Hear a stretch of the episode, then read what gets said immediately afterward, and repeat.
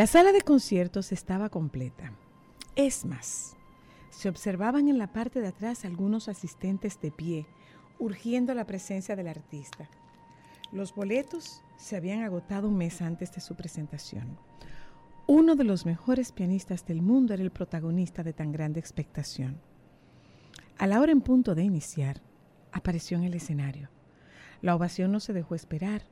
Se hizo un profundo silencio y sin más, se escucharon las primeras notas de la polonesa de Chopin. Conforme iba avanzando en su magistral ejecución, vimos la transformación del artista. La pasión iba creciendo. Su rostro manifestaba una profunda concentración que se reflejaba en cada nota con una emoción que más pareciera estar tocando con el corazón que con las manos. El sudor cubrió su frente. Su cabellera se fundía con el ritmo de su música. El éxtasis en la parte alta de su concierto no era exclusividad del artista. Los asistentes estaban paralizados y en sus rostros se reflejaban las pasiones que el músico les transmitía. Con el violento movimiento final, se cerró la magistral ejecución. Los aplausos fueron desbordantes. El público de pie lanzaba gritos de júbilo y de felicitación. El artista tuvo que volver al escenario en cinco ocasiones más para recibir el tributo de sus admiradores. Ya una vez en su camerino, los más importantes personajes de la ciudad tuvieron el privilegio de saludarlo personalmente, y entre ellos se encontraba una distinguida dama que hizo el siguiente comentario. Maestro, ha tocado usted en forma por demás magistral. Yo daría la mitad de mi vida por ejecutar un concierto como usted lo ha hecho hoy. El artista humildemente le contestó, yo ya lo he hecho, señora. La admiradora agregó, sé que ha preparado durante mucho tiempo, pero explíqueme, ¿de dónde sale toda la fuerza que usted transmite? ¿De la pasión que siento por lo que hago? Ella es la impulsora que me hace lograr todo en plenitud. Nunca he podido ejecutar una pieza si primero no la siento. Y cuando logro despertar esa musa mágica dentro de mí que es la pasión, sé que toco, porque la siento en el alma. De hecho, no creo que nada grande se pueda lograr sin ella. Es la fuerza que nos ha permitido tener magistrales obras de arte, iniciar grandes proyectos, es la impulsora de la creatividad, es la fuente de energía más poderosa que radica en el corazón de todos los seres humanos. Atrévete a reconocer en ti la pasión que tienes dentro para realizar la mejor obra de arte en tu vida, siendo lo que eres, teniendo lo que tienes y aún faltando lo que te falta. Por la pasión puedes brillar y hacer la diferencia en tu casa, en tu fuente laboral, en la sociedad. Si reconoces esta pasión en tu interior, podrías hacer diferencia y dar siempre lo mejor y no cada vez que te sientas alegre solamente. Ser mejor cada día no depende de tu estado de ánimo, depende de lo que te creas capaz de alcanzar aún a pesar de tus limitaciones. La pasión activa el deseo, el ser mejor lo culmina nuestra decisión.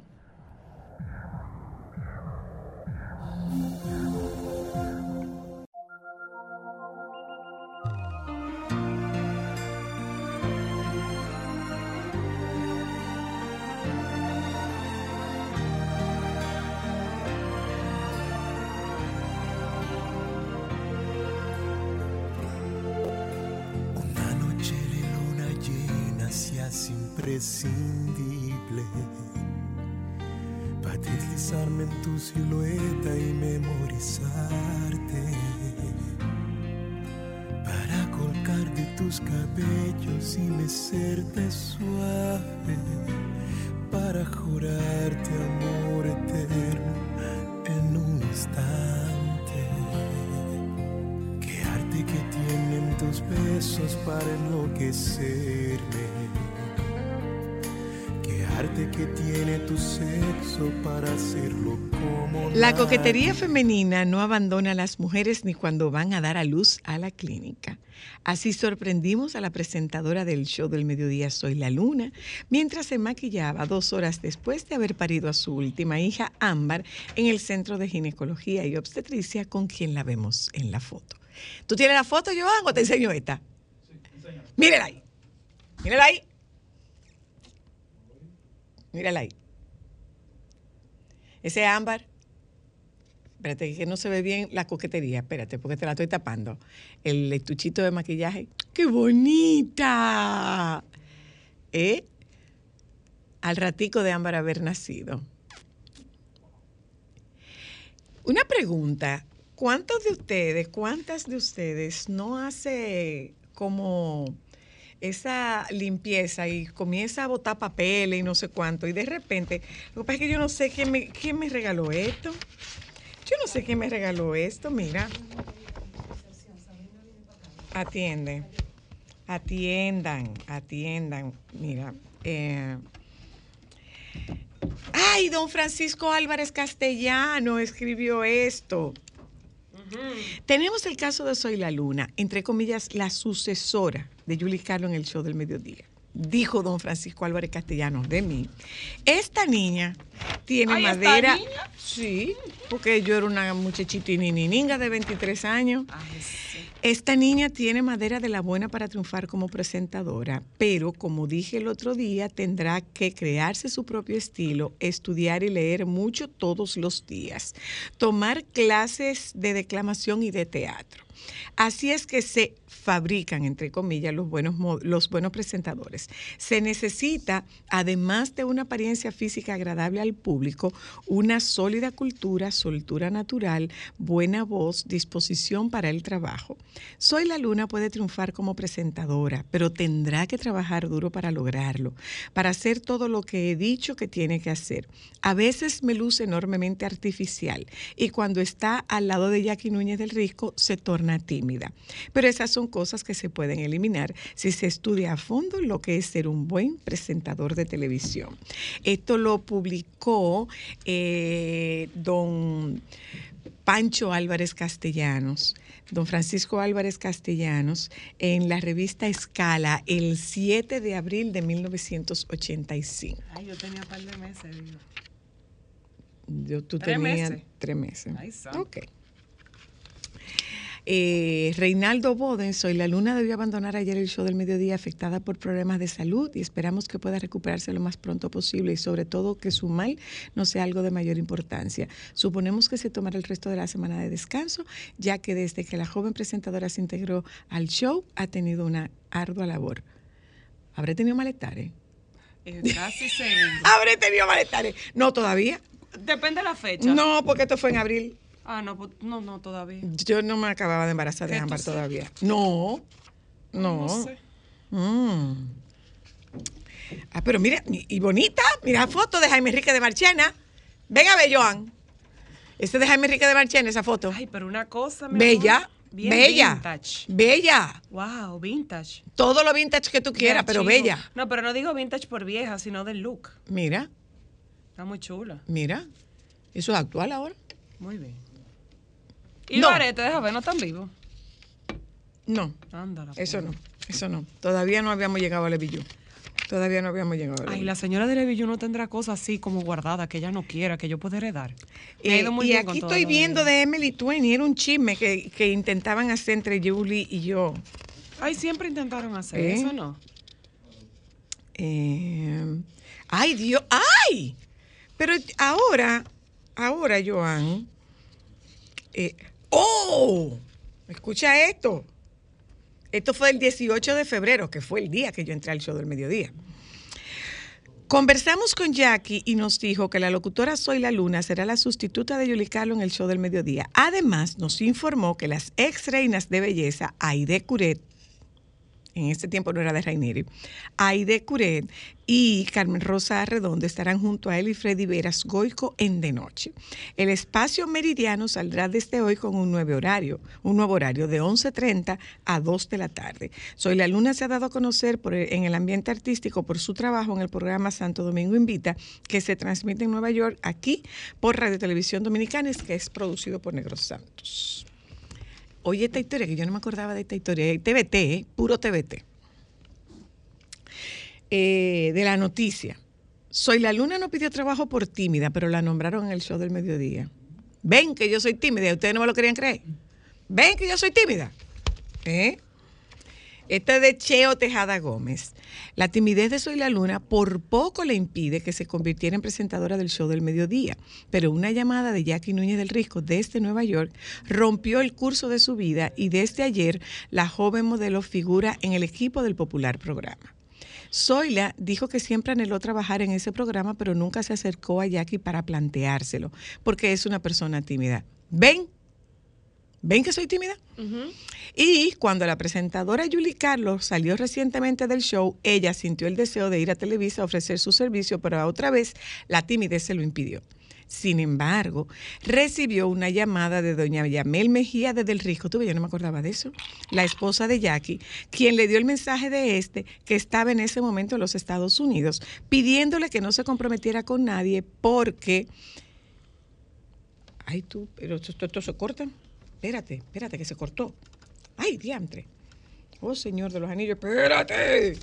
Porque, ay, más largo, un cuento más largo. Eh, porque estaba dentro de los proyectos del show del mediodía. Esa fue la gran sorpresa. Yo por timidez no lo llamé a él y entonces él me llamó a mí, expresa Zoila, quien causó ayer una buena impresión en su debut como presentadora del programa Meridiano. Ella se mostró sorprendida por el hecho de que hizo el trabajo con naturalidad, sin presión. ¡Hey, mi amor! ¡Miau! El público del show estaba muy pendiente de la actuación de la nueva presentadora que tenía la responsabilidad de sustituir a Julie Carlo, quien realizó el trabajo durante muchos años y es reconocida como una profesional de calidad en esa actividad. Nada. No sentí presión. Actué como si hubiera tenido mucho tiempo participando en el programa, el de conocimiento, porque no sabía en el lío que me estaba metiendo. Eso es una nota al margen. Respondió cuando los periodistas le preguntaron si no se sintió nervioso en su primer día de trabajo en el show. Quizás se deba a que tenía a mi lado a Jackie, que es un maestro y le da seguridad a uno. Zoila tenía experiencia como presentadora en el programa Santo Domingo, eh, dice programa Domingo, es Santo Domingo, en Santo Domingo invita que se difunde a través de Radio Televisión Dominicana y como informadora del estado del tiempo en el noticiario Mundo Visión de Color Visión, canal que también transmite el show del mediodía. En el programa de ayer, Zoila estuvo acompañada por Jackie, Anthony y Carmen Rosa Redondo, tampoco me acordaba, quien comenzó a laborar haciendo entrevistas pregrabadas y se dijo que sería una de las presentadoras del relanzamiento del programa de noche con Jackie y Freddy Verascoico. Zoila presentó artistas y conversó acerca de temas de interés con desenvoltura y naturalidad. Fue presentada por Jackie como la nueva pupila del show y al final del programa él y Anthony elogiaron el trabajo que ella hizo en su debut. Tranquilo como entró y se desenvolvió en el show, respondió las preguntas de los periodistas. Trabajar al lado de Jackie es una de las cosas más grandes que me han sucedido, indicó, y expresó frases de elogio para Anthony Cecilia García, Cuquín Victoria, Freddy Verascoico, Luisito Martí las demás figuras del programa. Desde ahora en adelante me dedicaré por entero a esta profesión con tanta gente que me resulta agradable. Para esta joven secretaria ejecutiva bilingüe, modelo graduada y presentadora de televisión, el de ayer fue un día tan grande como aquel en que nació su hija Cristal. Ah, mira, mira aquí. Esa soy yo. Esa foto es del día que yo entré al show del mediodía. Yo me acuerdo perfectamente bien de ese vestido. Era un vestido de seda azul con el cuellito chino y una lazada cortica en el cuello que lógicamente tuve que ir a quitarme. ¿Por qué? ¿Por qué? Porque yo te estaba lactando. Ay, qué detalle. y se manchó. Hicimos TVT hoy en Solo para Mujeres. Señores, bueno. señores, recojan que llegó Sabrina. Que el Señor me ampare haciendo solo para mujeres con Sabrina. La Real Cuerpa. La Real Cuerpa. Tres muchachos después. La Cuerpa. Vamos a publicidad, que Sabrina vino a hablar con la May de ella, la May Prieta, que soy yo.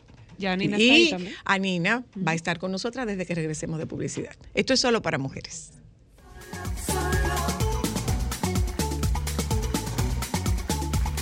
Solo para mujeres. Sol 106.5, la más interactiva. Una emisora RCC Miria.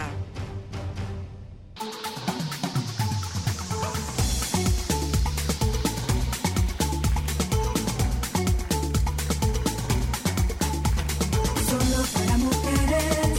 Solo, solo. Solo para mujeres. Solo, solo. Señora, ampáranos, que es Sabrina Gómez que viene para acá Ten hoy. misericordia. Diablo, ¿y eso yo me voy a ver así? Mira qué bella. Qué vaina más. No manden DM. Yo estoy buena. ¡Qué Sí. bonito! ¿Es verdad? Sí, es la verdad. Claro. Saludo a Nina.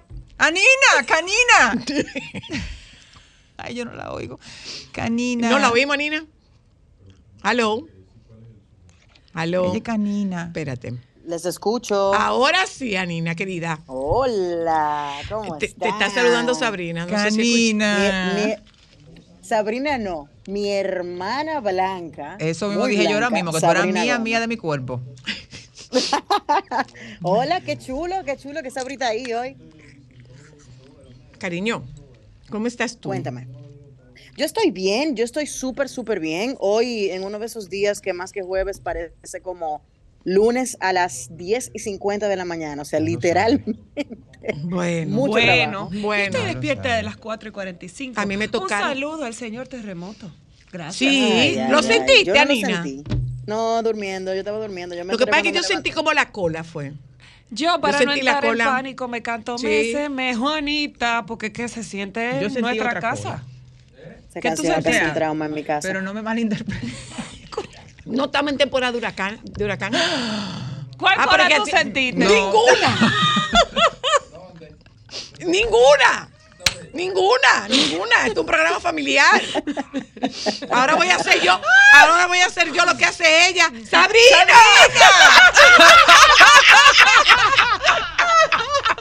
Ahora voy a hacer yo lo que hace ella. ¡Sabrina! Ya tú sabes, la Nina, lo que no espera. Hola, No, no, amor. estamos, estamos claros. Hola, Bueno. ¿cómo van?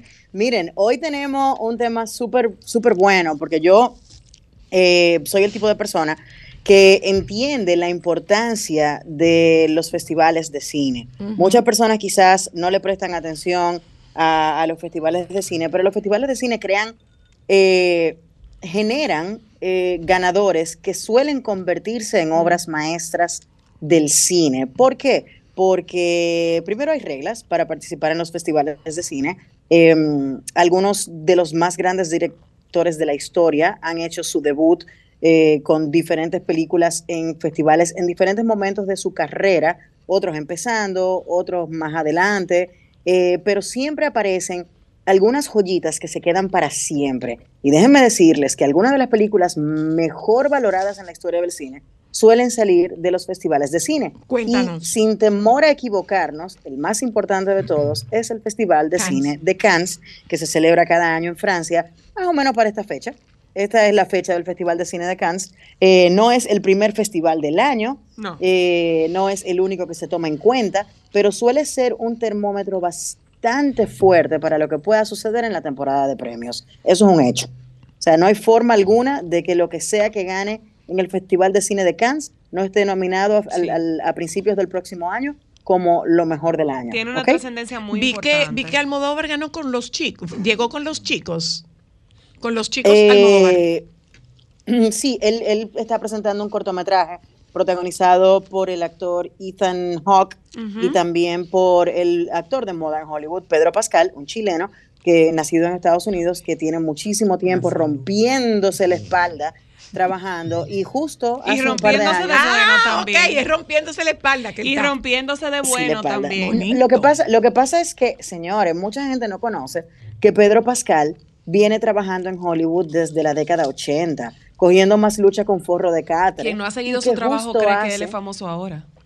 Exacto, justo hace un par de años él empieza a tomar relevancia en Hollywood y ya él es un actor principal de Hollywood, él es un emblema y por eso una persona como Pedro Almodóvar lo jala y dice, "Ah, ya para acá, que quiero hacer cosas contigo, en cine, por supuesto. Entonces, eh, es importante que ustedes entiendan que Cannes puede hacerte o Cannes puede romperte, pero si llegaste a Cannes, vas muy bien con tu carrera. Y eso ha quedado reflejado en la historia del cine. Por ejemplo, pienso en una película eh, como Taxi Driver de Martin Scorsese, que ganó el Festival de Cine de Cannes en, el año 1976 específicamente.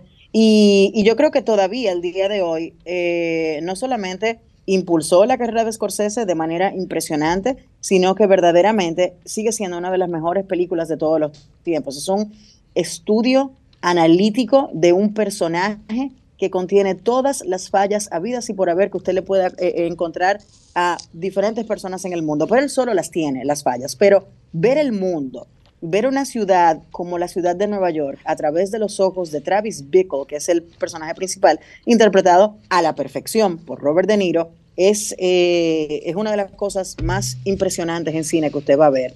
El tratamiento, los colores, la actuación, los análisis. O sea, estamos hablando de que es una película eh, importante para cualquier persona que le guste el cine.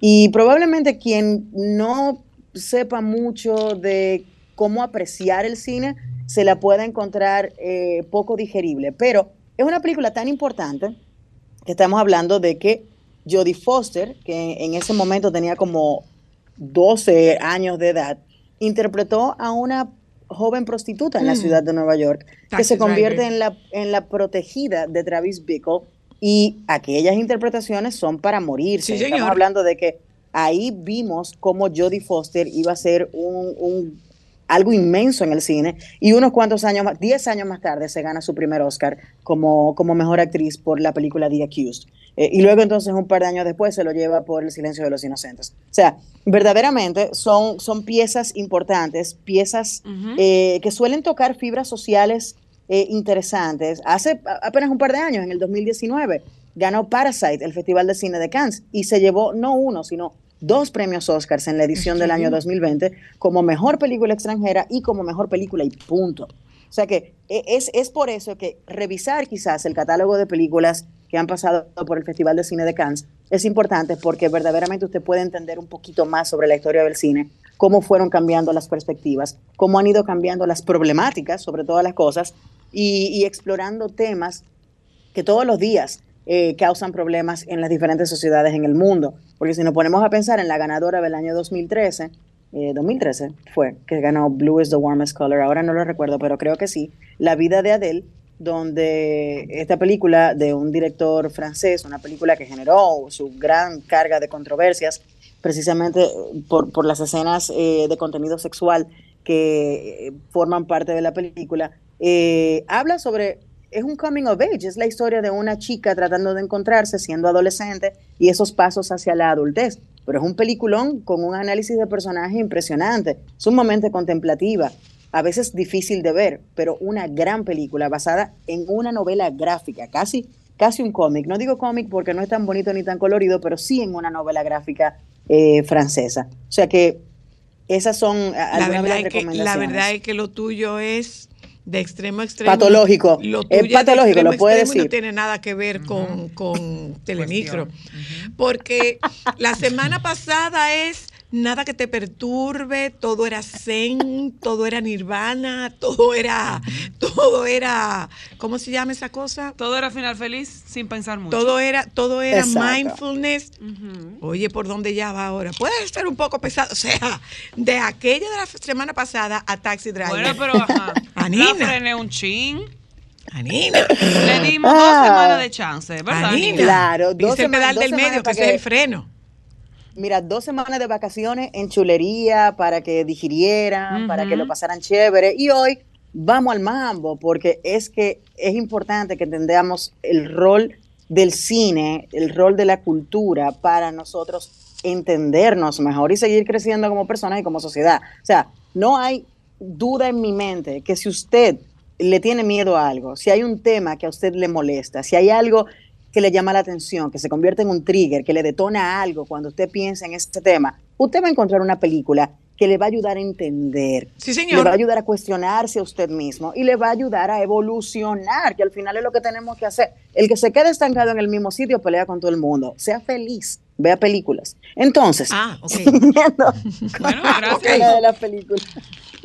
Mira, una de las cosas más chéveres que, tiene, eh, que tienen los festivales de cine, y en particular el Festival de Cine de Cannes, es que no hay un enfoque específico en un mercado.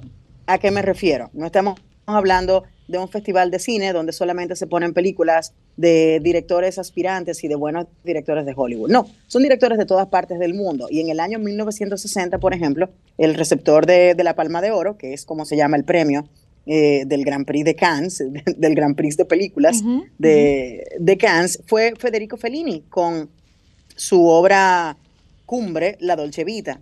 O sea, estamos hablando de que esta película del año 1960, protagonizada por, eh, por Marcelo Mastro- Mastroianni, y Mm. todo lo que presenta se convierte en un clásico instantáneo del cine. O sea, al día de hoy, La Dolce Vita es una referencia para Sí. absolutamente todo. Si usted se ha preguntado en algún momento eh, qué significa la Dolce Vita, y no en el sentido literal, sino por qué la gente habla de la Dolce Vita, refiérase a la película del año 1960 y usted va a entender por qué tanta referencia a, a este título en específico.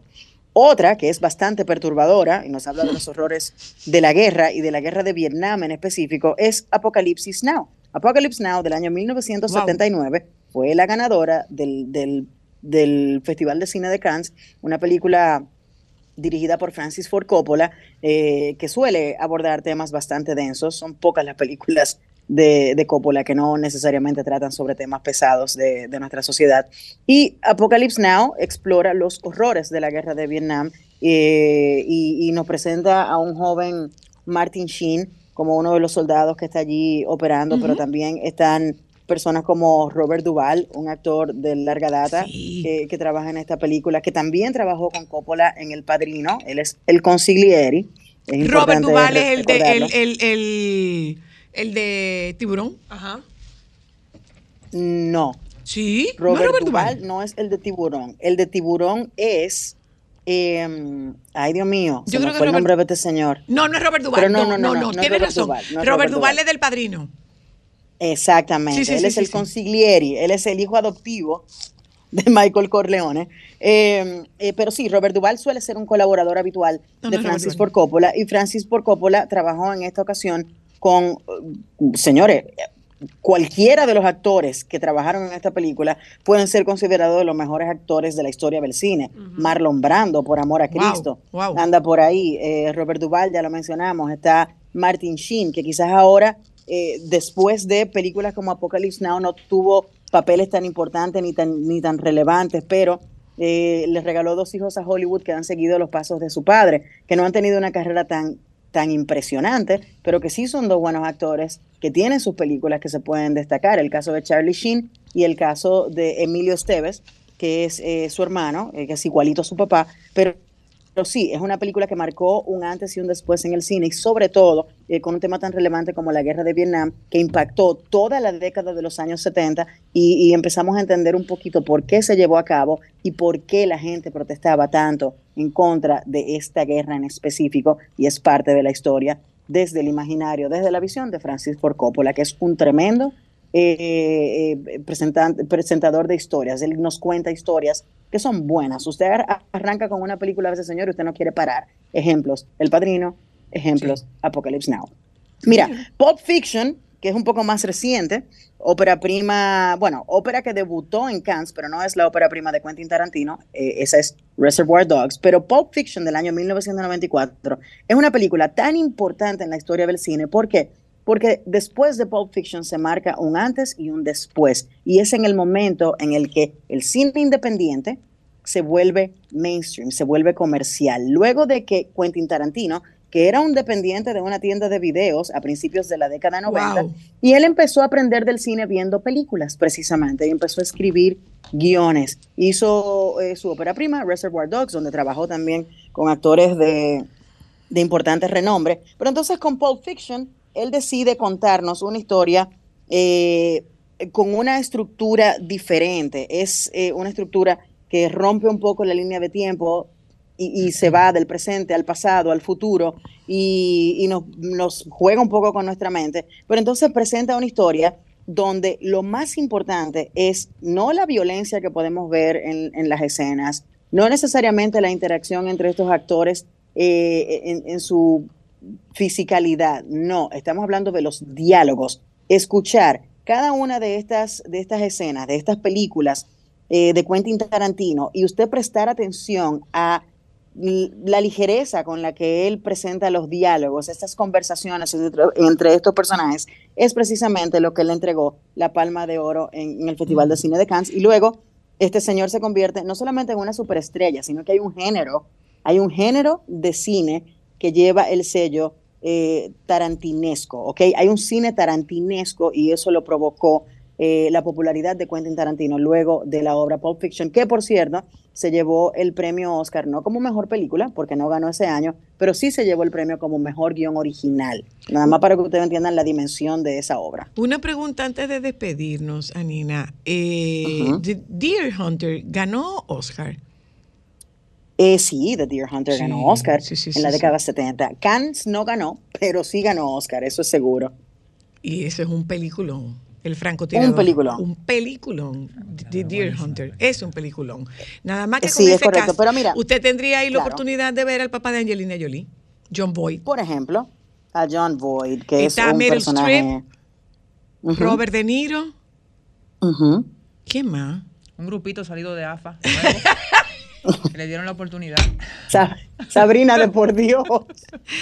Te despido. Por eso es que no te invitan a los Aquí. 15 años, Sabrina. Mira, y esos Mira, meses no rápido, pudieron rápido. haberte lo puesto en la. Eso no hay manera. No hay manera. no, una cosa impresionante, una cosa impresionante. Pero mira, rápidamente y antes de irnos, mencionar algunos títulos. Ya les dije Parasite del año 2019, eh, también Wild at Heart, la primera película del director David Lynch, ganó eh, el Festival de Cine de Cannes en el año 1990. Eh, pensar en una película como Amour del año 2012, ganadora en el Festival de Cine de Cannes, también nominada al Oscar. Eh, el pianista, protagonizada por Ah, sí. Adrian Brody del año 2002, también fue ganadora de la Palma de Oro eh, eh, del, del Festival de Cine de Cannes y luego ganó el premio Oscar. Eh, la película The Piano, el piano, que me acordé por el nombre, de la directora neozelandesa Jane Campion, quien recientemente fue nominada al Oscar por The Power of the Dog, película creo que del año 2019-2020. También ganó la Palma de Oro. Sex Lies and Videotapes del año 1989 de Steven Soderbergh también fue receptora de la Palma de Oro. O sea que es lo que le digo. Buenas películas generalmente ganan el Festival de Cine de Cannes y por eso es que cada año estamos atentos a ver lo que sucede para tratar en 8, 10 meses de ver la película antes de enfrentarnos a los premios de la Academia. Un besito para ti, Anina querida. Gracias. Beso para ustedes, Sabri, Eh, te adoro. Canina, te adoro tú. Que la Virgen nos acompañe. Es Sabrina Gómez que viene para acá. Que no le manden nada por DM, que dijo que no. Que no le manden nada. No estamos en gente. No, estamos en gente. No estamos, no. ya volvemos. Solo para mujeres, solo, solo. Gracias. Ah, Por eso.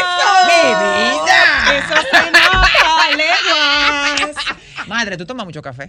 Pero Claro. Baisa. Ah, pues ya. Y mira, Ven de chinininga. pues ya. sin maquillaje. Ven de Lulu. chinininga. Gracias. Pues ya. Ah, no, café. tú puedes andar Pues sin maquillaje, yo no. Por no, mi amor. tú pudieras, de vaina realidad. que tú pudieras. No, sí pudiera, pero no. Con todo y lo que sea. hace 100 años que tú tienes, tú te ves súper bien. El asunto es que yo no pretendo tener menos de lo que tengo. Do- ¿En qué momento se Atención, discutió que tú querías tener menos? público. ¿Cuándo ¿Qué fue? podemos Que yo no lo vi eso. Por favor, dígame? Yo usted, ¿dónde es un pecado tener 100 años? ¿O 60? ¿O 80? Yo Quiero no- saber. yo pero no bueno, vamos, vamos a disfrutar este tiempo con Sabrina Gómez. Eh, ¿Tú estás como de modelo, Sabrina? Ay, sí. ¿Cómo tú, cómo tú Mira, tú llegas? viste. Ay, sí. Sin cuestión. ¿Tú crees? No. Ay, sí. No, lo- yo tengo una sola crítica para ti en ¿Cuál, este madre? momento. En este momento, pues tú sabes cuáles son las otras. Madre, yo dale para allá, que tú tienes licencia para Mi eso. amor, que no cojas tanto sol. Si tú supieras que ya me estoy cuidando mucho más, No, y tú no lo- me vas a creer lo que te voy a decir. Hace como. Yo me encontré contigo, que fue como de las primeras veces que te vi, en, no tenía la relación que tenía contigo. Y esta señora me agarró en un camerino y me dijo: Pero tú tienes ese cuello más plegado que yo. Ella no va a acordar de eso. En un desfile de moda. No me acuerdo qué vaina fue. No me acuerdo no, no qué fue no, no fue. No, no, porque tú fue- ahí no me hablaste. No te conocía. ¿Privaste en buena? No, qué buena. ¿Privaste en buena? Ahora que yo estoy buena. Estabas buena en ese momento. Esa es la verdad. Sí, estaba buena. Estaba media Era abati- modelo. abatidita, pero Eh, no bien. era- pero ahora que yo estoy como Jugosa. jugosa, tengo como una sustancia distinta.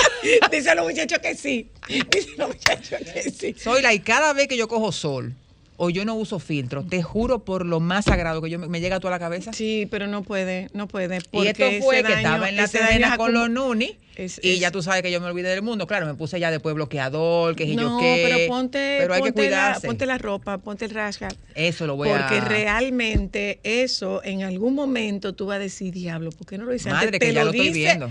Te lo dice una que se gastaba unos cuartos Pero, comprando madre, productos para el sol. Que ya yo estoy viendo el abuso del sol en mí. Ya yo lo estoy viendo. Y, y es riesgoso, es Sí, riesgoso. sí, Y para sí, que sí. tú veas porque- cómo son las cosas de la vida. Ella nosotras, ella cogía todo el sol, pero ella nosotras desde el día uno no cojan sol sin protección. Claro, No, no, no, no. claro. la Y- y cara. sobre no todo que eso la tiene el inconveniente de que es acumulativo. Claro. Es acumulativo, o sea, no es, no es un la relajo. Y la verdad es que el color se ve bonito, el color se ve sexy, el color se ve chulo, pero... Pero ese ha sido mi problema toda la sí, vida. Sí, sí, sí, pero, pero realmente... Una descuidada con el asunto del uso dos del millones sol. de brochas. No, no, de no. brochas Sí, sí, de sí. color. Sí, que ya hay dan unos productos, hay unos Sí, ya hay productos. Mira, Unos cuéntanos productos. de, o sea, ¿cómo, cómo que tú sales al mundo, Sabrina Gómez? Dime. Bueno, mi ma- por, de- por la parte de mi mamá. No, mi amor. Ah, pensaba que. no, es que yo pensaba. No. No, o sea, que yo te Me imagino, me imagino. Estoy pensando. Yo voy a cantar en el Protégeme, Me Señor, con tu me imagino. espíritu. Porque tú sabes que hubo un niño que le dijo a la mamá que quería un hermanito y le dijo, ya la cigüeña no viene. Le dijo, pues búscate otro pájaro.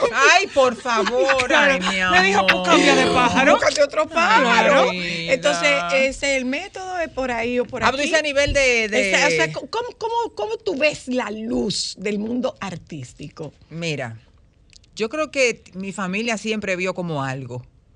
Porque yo siempre he sido como la cómica de la familia. O sea, el humor mío siempre ha sido una cosa que es lo que yo he respirado. O sea, yo vivo para hacer reír. O sea, lo que a mí me alimenta el alma es hacer reír. Es hacer humor, lo disfruto cuando me ha tocado hacer stand-up comedy, que me va muy bien. O sea, como que ha sido algo como que la familia como que lo ve. Tú tienes que estar haciendo tal cosa. Pero a mí como que no era como una prioridad estar expuesta, porque de hecho ahora mismo no es que es lo que yo prefiero, estar expuesta. O sea, yo soy como muy privada con mi vida. Yo quisiera como salir y ya cuídate, que no existan redes, que no exista nada en mi vida, es lo que yo prefiero. Eh, y yo recuerdo eh, un tío político que tengo, esposo de una prima, que me decía que tú tienes que estar en televisión. Lisandro Díaz, que trabajó por muchos años Sí. en Colorvisión, Sí, sí, me claro. decía que tú tienes que estar en televisión. Mira, van a hacer un programa, ¿Tú eres familia de Lisandro? Sobrina política. No me digas. Sí, Lisandro, es el esposo de mi, de mi prima, Ana. prima hermana de mi mamá. Eh, ya yo era modelo, yo fui top model por muchos años, ya tú sabes, aquella larga, flaca, ojo verde, qué sé yo qué, y yo modelé con grandes diseñadores de aquí, o sea, desde Leonel Lirio, Marcio, Marcio Peña, Peña. o sea, Iriguaba. Yo hice mucha pasarela grande aquí. Bueno, se da eso. Y cuando Lisandro me dice, mira, eh, hay un productor de Color Visión que va a hacer unas capsulitas en, allá en el canal. A ver si tú la puedes hacer, que si yo que yo te lo voy a presentar, que si yo cuánto. ¡Pam!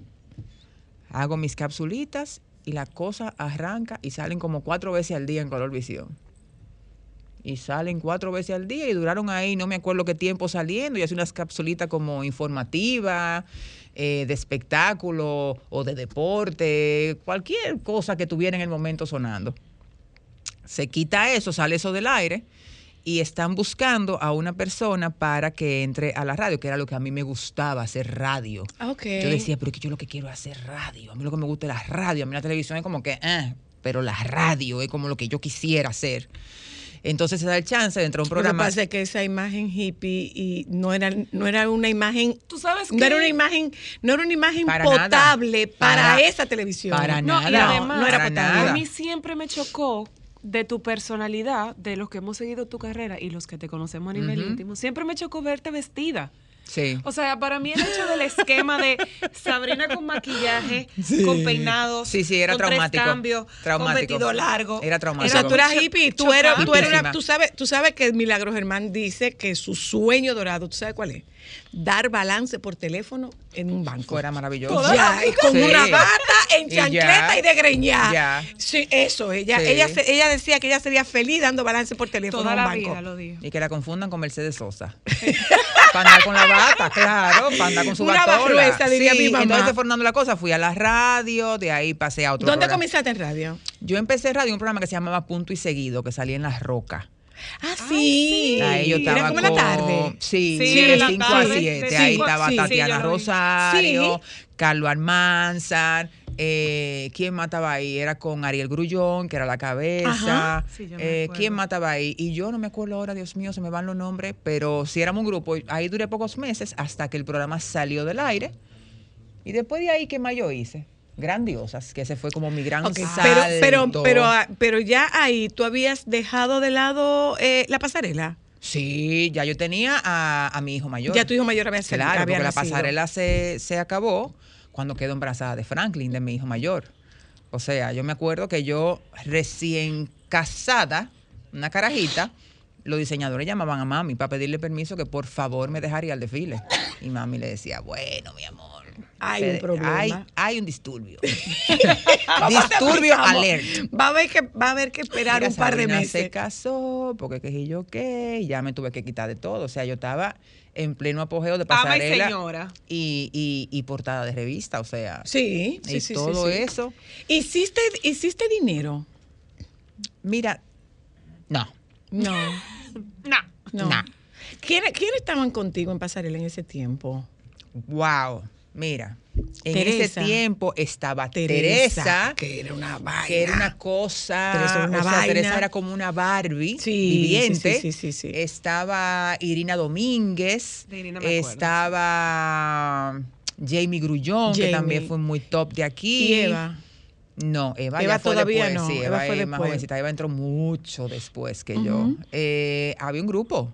Ay, Gilda Santana. Gilda Santana. Gilda Santana. La Ujú, cuerpa, mi amor. Había Gilda un grupito, Santana. tú sabes. Sí, bueno, que salieron de mi República Dominicana. Todas de mi Gilda y República. Jamie salieron de mi República Dominicana. Entonces- y Suani Alcántara. Suani Suani Alcántara. Alcántara, Una Suani, negra mío. espectacular. Bella, preciosa. Sí, sí, sí, Eh, sí. Y éramos como un grupo, como, pero yo era una carajitica. O sea, yo creo que del grupo siempre la más joven fui yo. Pero era muy grande. Sí, era sí, súper sí, alta sí, y sí. flaca, qué sé yo qué. Y nada, y las cosas se fueron dando. Entonces, por vía a un amigo en común, que fue el que me conectó con el programa de radio, esa misma persona me dice, van a hacer un programa de televisión y quieren... Y yo le hablé de ti. Yo le hablé de ti porque te vieron en la cápsula de, de Color Visión y yo le hablé, yo, bueno, pues está bien, vamos. Entonces ahí me reúno con Karina y con Ana Rivas, que era, Ana Rivas era la productora y Karina como eh, creadora del proyecto. Ujú. Me reuní con ella. Es que mira, que este proyecto es una periodista famosa, que si así se hacía en Argentina, una periodista famosa, una supermodelo y una comediante. Yo, pues no se diga más. ¿Cuál tú eras? La periodista, seguro. seguro que la periodista. No, porque podía ser, podía ser la modelo. Podía, esta vaina que pod- yo Mi era, amor, pregunta ella. podías haber sido la modelo o la comediante. Honestamente, yo te Tenías veo Diablo. los roles. Tienes razón. Yo te veo Pero, como mi la amor, yo- comediante. Pero tú sabes que no me van a la dejar. razón que es no que no me van a dejar ser la modelo. Es que No, la- no, tú obligado a la La comediante. razón no me dejó crecer. Yo sé. Yo sé. Es demasiada. demasiada. razón me aplastó el Ya, cerebro. Eso ahí, mira.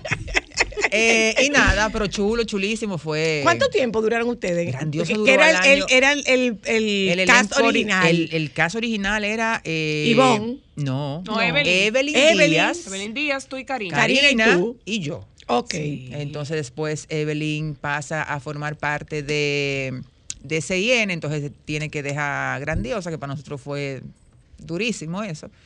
Y entonces entra Ivonne. Pero grandiosa duró casi cuatro años, creo. Ok. al aire, duró tres Sí, años sí, y pico, sí. cuatro. ¿Y era lo que te gustaba?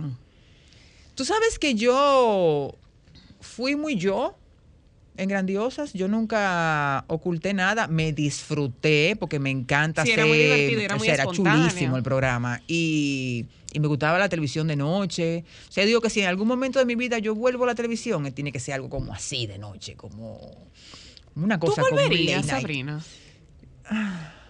En este, ahora mismo, tú me dices ahora, te voy Sí, a poner un programa. en esta etapa que tú tienes la comodidad de la radio, que tú Eh. has tenido ya el no tener que vestirte, el no tener que Eh. maquillarte, el tú, en los horarios también. Sí, pero espérate que ya no ya puede ir así para televisión. Es que a mí quiere. que dame galleta casi. Esa cara, esa cara no hay que hacerle No, nada. y en Grandiosa, Esa cara no hay que hacerle nada, lo que No. son esta y, y, y, Y Joni, Joni. Estre- y Joni Ujú. Estrella. Usadora. Como te voy a decir una vaina, yo en Grandiosa era un tapa ojera y un rubor. Mi Porque amor, yo decía, tú no me vas a empañetar la cara. A mí no, le decía. Porque tú Quítateme podías, de ahí, porque yo bebé. soy linda. Anda. Quítame esa vaina. Y moderna, Y no, y no quiero nada de eso. Y yo salí en grandiosa muy ligera. O sea, yo nunca tuve como mucha parafernalia arriba. Gracias O sea, a lo mío era jean, sabía hasta en una crow de repente y hacía muchísima locura. Porque ese era el. el- Tu sabes, ese era mi. ¿Cuál es el personaje y cuál es la persona? La persona a la que tú conoces. Ok. con la que tú has hablado, la que tú has abrazado, la que tú le has dado el consejo. Al La final, que, tú la sabes que has algo. llamado para decirle tres vainas. Exactamente. A la que Ámbar y yo le mandamos los chistes le mandan memes malos del mundo. Pero tú sabes algo, yo, yo nunca. Yo nunca me he asumido como un personaje. Yo ¿Tú sabes que tú fuiste uno de los nombres que se barajó en algún momento para solo para mujeres? ¿Qué? Oye, eso. ujú. Tú fuiste un nombre que se barajó para solo para mujeres. Oye, eso. Yeah, baby. Ni me pasaba por la Yeah, cabeza. baby. Yeah, baby. Mira, me- tú sabes que eso yo quiero borrarlo de mi mente porque quiero como pintar la pared con esa niña, ¿eh? ¿verdad? Eh, yo creo que yo soy una mezcla de muchas cosas porque mm, con mi esposo me río mucho a veces porque me dice, hay gente que le dice, ¿y cómo tú la soportas? ¿Cómo tú tienes tantos años con ella? Son 18 años que yo voy a cumplir con mi esposo. Y él le dice, ¿ustedes creen que Sabrina todo el tiempo está como en alta? O sea, como que Sabrina está todo el tiempo diciendo cosas y gritando cosas. O sea, Y que ella es Sabrina peleona. Es un conjunto de muchas cosas. Es como cuando tú abres una piñata que hay paleta, eh, palito de queso. No, mi amor, una cartera femenina. Pito, vaina. Busca en una cartera femenina, desde una receta hasta un hilo dental. Tú encuentras en una cartera de De mujer. todo. Entonces, es eso. Yo creo como que yo nunca... El control de la televisión. Hasta el control de la televisión. Yo creo En la que- de Ámbar y Milagros No, Germán no. aparecería. Mi amiga. Milagros. Germán. O el teléfono de la casa, Milagros Germán, Milagros también. Germán una vez en una reunión con el grupo Van Inter en el, en el Vesubio se para para hacer una llamada con su teléfono y marca y dice, yo veo esta cosa que digo, esto tiene unos números, Ay, eh, pero esto mío. tiene que hacer algo. Se lo pone aquí. El inalámbrico, ya eso. No, No, mi el amor, el control. control de la televisión.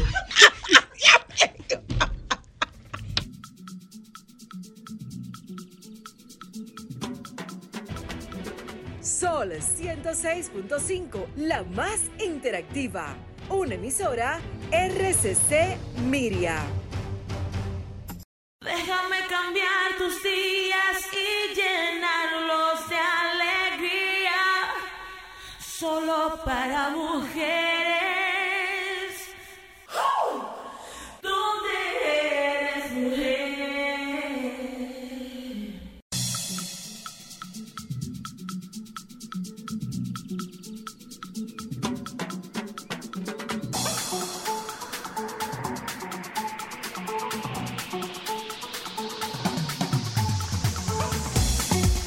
Palabras Mira, nosotros estamos hablando con Sabrina Gómez, que es, es, eh, persona personaje, persona personaje.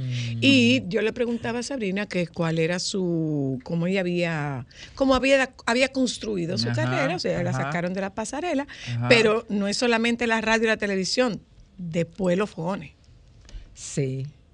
Y el teatro. Y el teatro. Ay, sí. O primero Y- el teatro. Sí. Eh, ¿Por dónde empiezo? Pero ella hasta ¿Qué un bar quieres? tuvo también. Tuve un bar Y el también. bar, he como Sabrina. era muy famoso ¿Por qué tú te casaste, Sabrina? Porque amo a mi esposo. Y, pero, pero no, me pregunto, me pregunto el- el- el- la decisión. No, no, no. La decisión de. Se, se están lamentando. Está casada, tiene 18 años con el marido.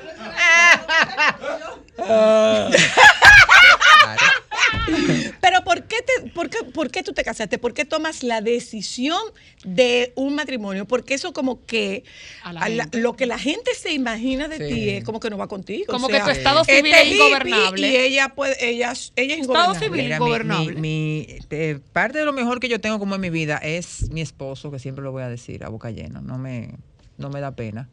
Porque yo digo que él es como una especie de cable a tierra en mi vida. O sea, él es como, así como puede ser mi fan, es como el que me dice no. Mm. O sea, O sea, hay alguien que te dice que no. sí, hay alguien que me dice que no. ¿Y tú le haces caso? Sí, claro. Sí. Bueno, ella me hace caso a mí. Y le hago caso a esta señora para ya. evitarme un O sea, tabanón. o sea, tú le haces caso. Sí. Sí. Sí, sí, sí. Como de las personas que yo puedo decir, contando los dedos de la mano y me sobran dedos, él es una de las personas que yo le hago caso. Yo te hago la pregunta, es por eh, es, es refiriéndome a la formalidad del Sí, matrimonio. sí. Entonces eso significa que tú eres una persona muy formal. Muy, extremadamente formal. Que la gente no tiene idea de lo straight que yo soy para muchas cosas. y- Muchísimo. Y, lo cuadrada que yo soy para muchas cosas. Y lo disciplina- disciplinada o esquemática, como dicen. Tú eres muy esquemática. Ella es muy Sí. Digo, men, esa es mi estructura. Y yo necesito estructura. O sea, yo soy una persona Mm. que necesita estructura para funcionar. Y tengo tres por debajo de mí que necesitan copiar esa estructura también. Entonces, si yo no tengo una estructura, que soy parte de las cabezas de mi casa, porque la cabeza principal de mi marido, porque yo lo prefiero así. Ok. O sea, es algo que a mí me, me, me da paz, me Y da seguridad funciona. y me funciona ese esquema. ¿Me entiendes? O sea, mi marido sabe hasta qué toalla sanitaria yo uso, para que tú entiendas. Ok. Entonces, eh, yo soy, yo necesito esquema porque yo no crecí con esquema. Ok. O sea, yo no, yo no, yo no crecí con una estructura de la que yo pudiera decir, ah, porque cuando yo era nena, yo veía que las cosas hacían así. Yo no, yo no tengo un patrón. Yo tuve que crearlo. A base ¿Y de qué hizo que tú no tuvieras un patrón? ¿Qué, qué hizo que no lo tuviera? Que no lo tuvieras. Bueno, una familia como muchas, un poco disfuncional, eh, un papá muy buen proveedor, maravilloso proveedor, pero, pero, pero a veces tú dices, conchale, yo hubiese querido que mi papá tuviera más conmigo, o sea, esa relación de hija a padre, padre hija, esa complicidad, esa que es lo que yo estoy disfrutando ahora de esa, azul con princesa, papá. esa princesa de papi. Esa princesa de papi. Esa princesa de papi. Y, men, o sea, tú tienes cinco hijos, cuatro hembras y un varón, y ninguna de esas cuatro son tu princesa. O sea, tú nunca, nunca te vimos como nuestro, wow. O sea, nunca fueron niñas de papi. No. Quizás él, yo tampoco lo juzgo ni lo cuestiono, porque él también quizás viene de un esquema o de una Donde estructura no era así donde él no conoció eso. Y tú das lo que tú tienes Sí, claro. al final, ¿me entiendes? Entonces yo siempre, siempre digo que yo estoy sanando mi linaje. Por supuesto. Claro. Yo estoy trabajando en sanar mi linaje Y mira tú cómo es. Te mandaron a abril. azul. Digo, te mandaron azul. Me mandaron te mandaron azul. azul. para eso. Para eso, Porque o sea, en ella, en ella sanas tú. Sí, entonces yo estoy viviendo como una de las mejores experiencias de mi vida, o sea, porque yo tuve al mayor muy carajita, o sea, una bicha, y hay cosas que yo me perdí de él. Hay cosas que no le dije, hay cosas que yo no hice, hay cosas que por inmadurez quizás No podías manejar. se lo dije un día, le dije, mi hijo, mira, si tú sientes que yo en algún momento te falle, yo te pido perdón, le dije, porque tu mamá era una bicha. Tu Claro. mamá Y era tú una hiciste lo que carajita, podías con lo que tenías. Y yo hice lo que yo, con lo que yo sabía, yo tiré el pleito. Pues entonces el universo, que fue misericordioso conmigo, me dio el chance, men, de criar otra vez dos carajitos. Qué Sí. vaina más ápera yo estoy disfrutando con esos dos sí, carajitos. realmente sí. ¿Y por qué lo voy a hacer mal? ¿Por qué me voy a castigar haciendo lo malo? O, no, porque cuando yo era chiquita, yo no, no, a la porra lo chiquita, yo tengo que resolver con lo que tengo ahora. Pero es que además en, en, en azul sanas tú. sí, sí. En azul sanas tú. Sí, es O una sea, cosa- es una cosa muy azul, chula. Azul es el vehículo que permite que tú sanes todas esas heridas de abandono. sí. Y mira, Sí. Azul es Sí, la sí, hija de su papá. Azul es hija de la su papá. niña de su papi. sí, sí, sí, sí. Tal cual. sí, esa misma. Gracias a Dios que no la grabaron en un momento. Ajá, ajá. En tu cara, baby. Señora, si le No, digo y la relación que yo veo con, con Manuel y Azul, Manuel y Marco tienen una obsesión el uno por el otro. O sea, a Manuel nada más le faltó darle la teta a Marco y a Sol. O sea, Ay, que en otra palabra, tú pariste para quién. Para Ajá. Manuel. O sea, tú O tienes sea, hijos. Tú tienes hijos. No, Manuel, nada, yo nada. no nada. O sea, la relación de mis hijos con su papá es una cosa para mí que yo lo veo y digo, es que tú no sabes lo que tú me estás haciendo a mí. O sea, no es nada más ellos, es a mí. Claro, O sea, Manuel claro. sabe regalarle flores azul. Eh, Manuel, el día de su cumpleaños, él tenía una obsesión porque él no quería regalarle juguete, que él quería regalarle algo que le durara toda la vida. Claro. O sea, yo no Qué quiero bello, juguete. qué Sí, bello. Eso fue lo que me dijo. Y yo, mira, lo pienso y quiero. Cuando Manuel entregó esa cadena con una piedra azul, que no me acuerdo qué piedra fue, y él estaba nervioso esperando que esa niña le tapara eso, porque fue una joyería específica y tuvieron que desbaratarle un arete porque él quería esa piedra, para que se la pusieran en el dije a la muchacha. Y es que, porque eso era para ella, de su papá para ella. Entonces, una Ay, relación bella, mío. hermosa. Y Marco está viendo cómo papá trata a mamá y a su hermana. O sea, yo quiero criar un varón funcional. Yo no quiero que él sea, eh, que yo quede de la NASA. Si lo quiere ser que bueno, mamá te apoya. Pero yo lo que quiero es ser un varón con valores, que tú seas un varón respetuoso, un varón bondadoso, caballeroso. Eso es lo único que yo quiero. Ya después de ahí tú decidirás qué tú quieres. Hay mucha, hay, tu- hay mucho contraste contigo, Sabrina. ¿eh? Definitivamente que sí, que hay mucho contraste.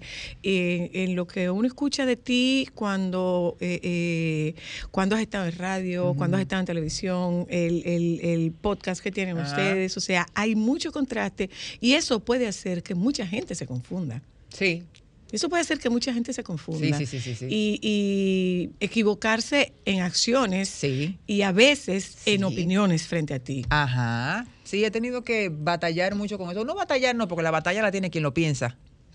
Es problema tuyo, no mío. Lo que tú quieras asumir.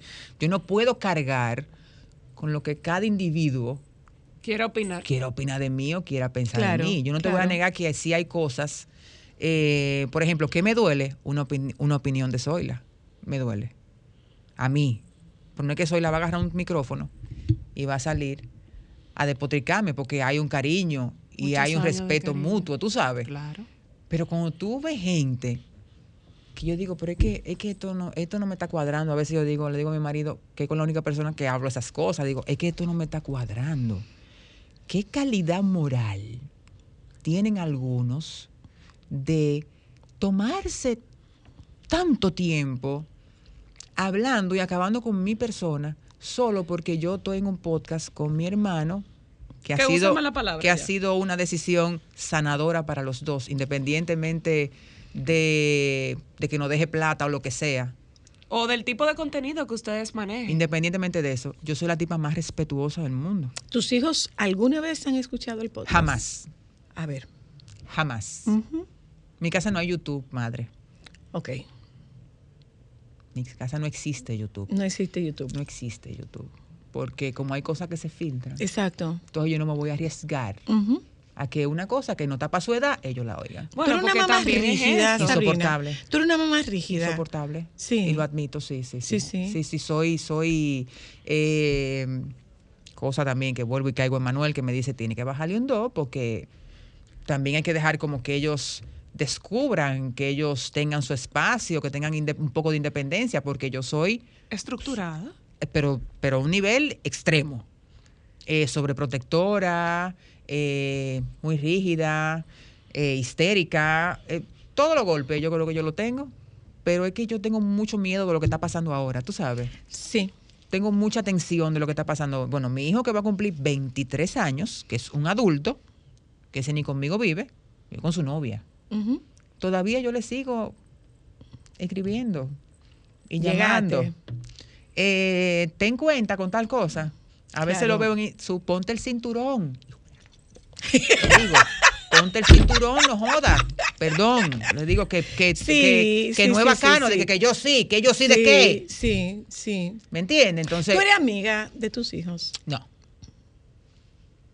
No, yo soy su mamá. Yo leí, mira, decía yo esta mañana en el, en el mañanero que había leído a, raz- a razón de que se de que se volvió a publicar un, un video en el que yo decía, un contenido de YouTube en el que yo decía que los hijos, los padres no son amigos de los hijos. No, hay una línea muy fina. Es que una cosa es. Que no se debe Es pasar. que una cosa es que yo tenga una buena relación contigo, que haya una relación armoniosa, que haya una relación Claro. de confianza. Y otra muy distinta que yo quiera ser tu pana. Claro. No, yo no puedo ser pana tuyo. O sea, y se lo he dicho a las mías un montón de veces. La vida asigna roles. Y Ajá. en este turno, el rol de madre es mío, no Claro, es tuyo. no puedo hacer tanta cosa. No es tuyo. No. Entonces yo, tu amiga, no, yo no soy amiga tuya, No, yo soy tu somos madre. pana. Y lo que decía, lo que decía esa persona en ese comentario era que el hijo que gana un amigo pierde un padre. Yo es creo que la sí. razón más grande. de El hijo que gana un amigo pierde un padre. Sí. Porque tu hijo lo que, lo que tu hijo necesita es un padre, tu hijo lo que necesita es una madre, tu hijo no necesita un Sí. pana, tu hijo no necesita Para una tener pana tiene el colegio, la El universidad. y colegio, la universidad, lo que hagan, el trabajo, qué sé yo qué, pero no. Hay una línea, yo siempre he dicho que hay una línea muy fina, hasta en la manera de comunicarte con tus hijos. O sea, yo soy muy abierta, te digo que tengo un hijo mayor, yo soy muy abierta, yo le hablo muy claro. Me Tan imagino, claro, tan tan claro, claro como el podcast. ustedes conocen Más que ya menos. hablan, ¿eh? Más o menos. Ustedes saben, Porque ¿verdad? no es un niñito, pero me respeta. O sea, yo no te puedo explicar cómo mi hijo me habla. Porque él sabe que él puede botar los dientes como semilla china, de, Qué una, bonito. de una pecosá. Qué lindo. Qué bonita, delicada, sutil. Qué maternal. Sí, yo qué maternal. yo no había visto nunca una cosa igual. Entonces, él me trata con mucho respeto, eh, Franklin. Y agarra al chiquito a veces, que es medio tremendo, le dice, tú no visto a mami montar, le dice. Le dice, ¿Cómo es mami monta? que de, de- de volarle a quien sea, de, de- de castigo, de dos fuetazos entre las canillas rápido, si esa es la estrategia, lo que sea.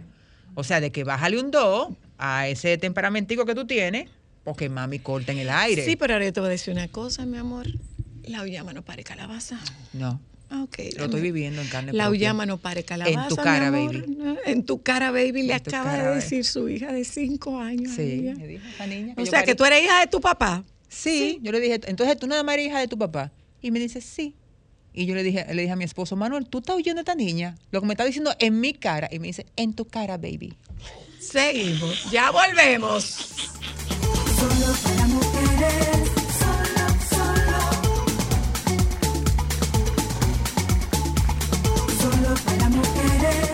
Sol 106.5, la más interactiva. Una emisora RCC Miria. Solo para mujeres.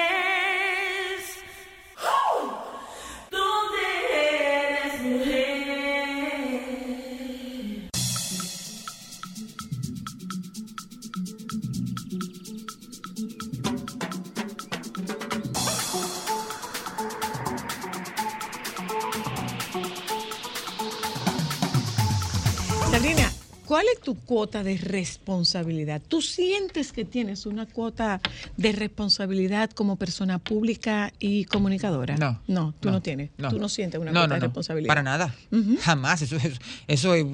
Tú estás loca. Mira, mira qué está ocurriendo, que ahora Ah, tengo mismo, con mis hijos. a- ahora, mira qué ocurre, que ahora mismo hay, hay tanta exposición y dentro de esta tanta exposición, los, los patrones que, que se están siguiendo son, son patrones ¿Tú odones. sabes qué es lo que pasa, madre? Que yo trato de hacer las cosas bien por mí. No para que el otro vea o crea. Porque una cosa es lo que yo diga por aquí o venda. Porque hay mucha gente por ahí que no es un Que secreto dice y para nadie. ejecuta otra que cosa. dice Ujú. y tú la ves muy circunspecta. Y no es He para usado nada. esa en palabra dos veces hoy. Wow. No me acuerdo el por qué la primera vez hoy, pero. wow. Eso quiere decir que tú sabes decir Caramba, palabras no, pero que porque yo- cáspita. Recorcholis. Mira, eh, y que tú la conoces parte atrás. Y tú dices, yo no quiero eso en mi vida. Claro. Pero pasa que tú tienes unos hijos que van a salir a un Sí, claro, para eso mamá está, para dar el, el, el, el- yo digo que el, el contenido de moral, yo lo doy en mi Tú casa lo das en con tu mis casa. hijos. ¿Me entiendes? Yo no ando eh, sermoneando, salmoneando a nadie, ni diciéndole a la gente lo que tiene que hacer o no. Lo mío es hacer humor, madre. ¿Me entiendes? Tú nunca me vas a oír detrás de un micrófono hablando de nadie. Yo hablo de mí. Yo hablo de mí. Y el que ha visto el podcast, por ejemplo, habla de, de- yo hablo, mi hermano y yo hablamos de nosotros. ¿Y cómo es que a ti tu hermano te saca los colores? una cosa de una cosa del mismo diablo. Pero yo no cómo- sé que pero yo no- ¿cómo es? Porque Ay, es que Junior ¿Cómo tú es? sabes fuerte. que yo nunca he subestimado a mi hermano porque mi hermano es una mente brillante, pero el podcast me ha hecho verlo como una persona increíblemente grandiosa. O sea, el tipo es, o sea, yo me siento a conversar con mi hermano de vainas, o sea, fuera de, de grabadera. Y yo le digo, Junior, pero tú tienes razón. O sea, Junior me hace despertar en ciertas cosas y tenemos conversaciones aterrizadas y, y, y, y- Profundas y sí, y yo digo, men, pero es que tú estás loco. Pero loco en el buen sentido de la palabra, o sea, es como que tú me estás haciendo ver otras cosas. Y mi hermano es una persona que es como la parte más importante. Somos un equipo, pero él tiene una parte muy importante dentro del podcast. Porque él me pone a prueba inconscientemente de muchas cosas. Y él me, me relaja muchísimo. Dice, tú estás viendo a esta, que sí o qué. Pero esta es traicísima y esta que sí o qué. Esta nada más habla duro y dice que sí o qué, pero esta no hace. Y eso es lo que ha salido ahí. Y lo hemos usado también, como te dije ahorita, como una herramienta sanadora de los dos. Porque ahí hemos expuesto cosas, muchas vulnerabilidades de nosotros. O sea, Bueno, ustedes hasta han llorado. Ahí hemos llorado, ahí hemos llorado. Incluso nosotros tenemos episodios, madre, que decidimos no sacarlo. Porque dijimos cosas que, que nos herían. Que los co- ajá. y, y eso no lo vamos a negociar. O sea, yo prefiero que tú te quedes con la risa, con el mensaje bonito, porque independientemente de la, abro comillas, de lo grosera que se no, no puedan ver, la cantidad de gente que nos ama y nos escribe, o sea, nosotros tenemos patrones, señores, psiquiatra, terapeuta, o sea, que yo Es digo, que pero es que, digo, pero es que esto no puede ser. Ustedes se han convertido en Eso. desahogo, Y hablamos de cosas- En, en poder, Sí, Sabrina, escapar de, y para mí ha sido de la realidad. como una catarsis sanadora. Es como, wow. Sí, como yo le digo, cuando yo lo veo. Si te ha dado resultados. Sí, cuando yo veo a mi hermano, le digo, no duremos tanto a veces, le digo, para grabar, porque me hace falta sentarme contigo a beberme el vino y hablar de lo que hemos hecho, hablar de lo que ha pasado. Ahí hablamos de, de la relación con nuestros padres, ahí hablamos de yo como mamá, de yo como esposa, de que por qué él entiende que él es homosexual, por ejemplo. O sea, hemos hablado muchas cosas de nosotros y el poderlas conversar sin pena y sin avergonzarnos después, para mí es maravilloso, porque así como yo, hay 700 mil gente con más problemas que yo, o con los mismos Digamos problemas que yo. entonces que, como yo digo, ese lenguaje innecesariamente soez es, es el enganche.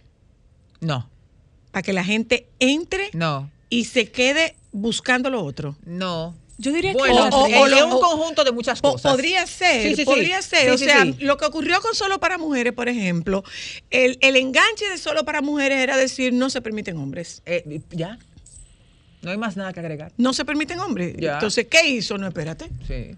No, no, no, no, no. ¿Cómo que no se permiten Sí, tiene mucho que ver porque la gente ya está buscando como otras cosas.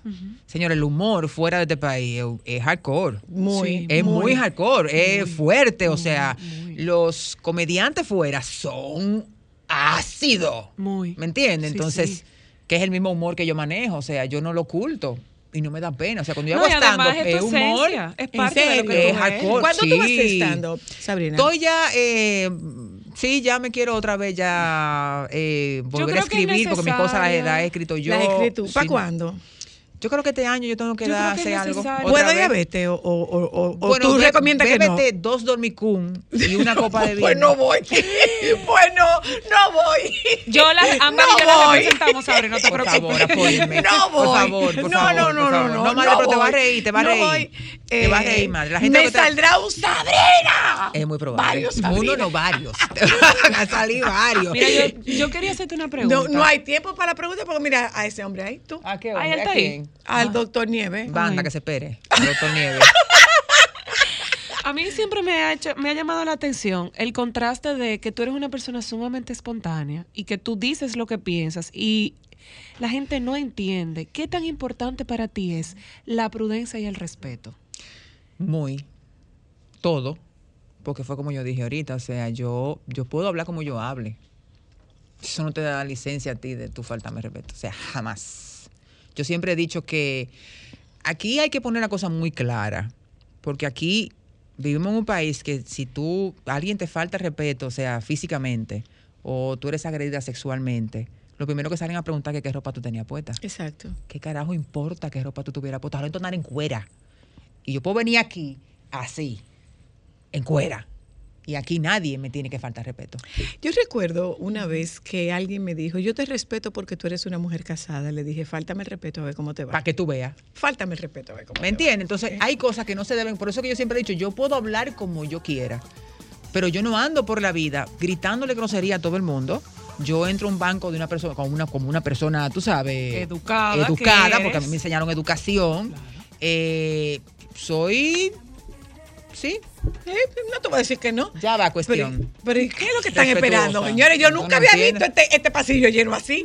Sabrina Gómez, gracias. Sabrina Ay, Gómez, Dios, ¿a gracias. quién esperan? Eh, a ti. Y mira, mira a Federico que viene a sacarnos. Ah, Eh, es a mí que me bye, esperan. gente, nos juntamos con ustedes. Te presento a Sabrina. ¿Tú conoces a Sabrina?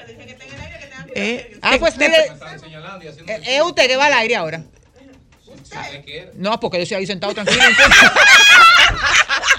Nos juntamos mañana. Quédese con los compañeros del Sol de la Tarde, por favor. sí. Solo para mujeres. Sol 106.5, la más interactiva. Una emisora RCC Miria.